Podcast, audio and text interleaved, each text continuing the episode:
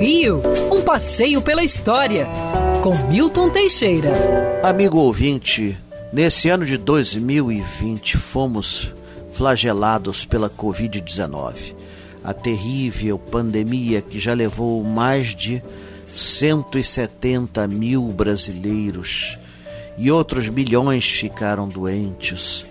Foi terrível, só comparável à grande epidemia da gripe espanhola de 1918. Entretanto, pensa que isso é recente?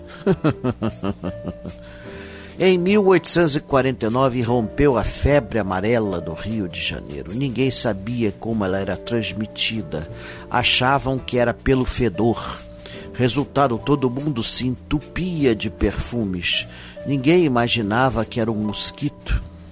Muito conhecido nosso, Aedes aegypti, que transmitia a doença.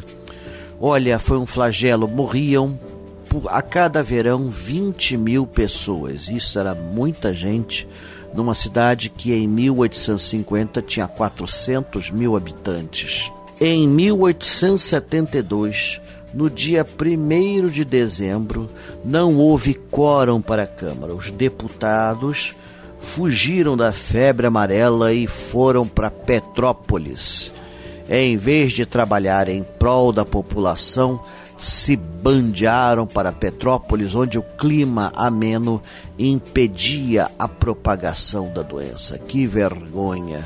Os jornais reclamaram vagabundagem, covardia, mas deram a mínima. Naquela época, deputado do Brasil era quase que sinônimo de meliante. Ainda bem que isso é uma coisa do passado. Nossa, mas para vocês terem uma ideia, já tivemos períodos piores. Foi só com muito investimento e com a tenacidade de Oswaldo Cruz que nós vamos vencer a febre amarela e o índice de mortos em 1905 vai cair para zero. Quer ouvir essa coluna novamente? É só procurar nas plataformas de streaming de áudio.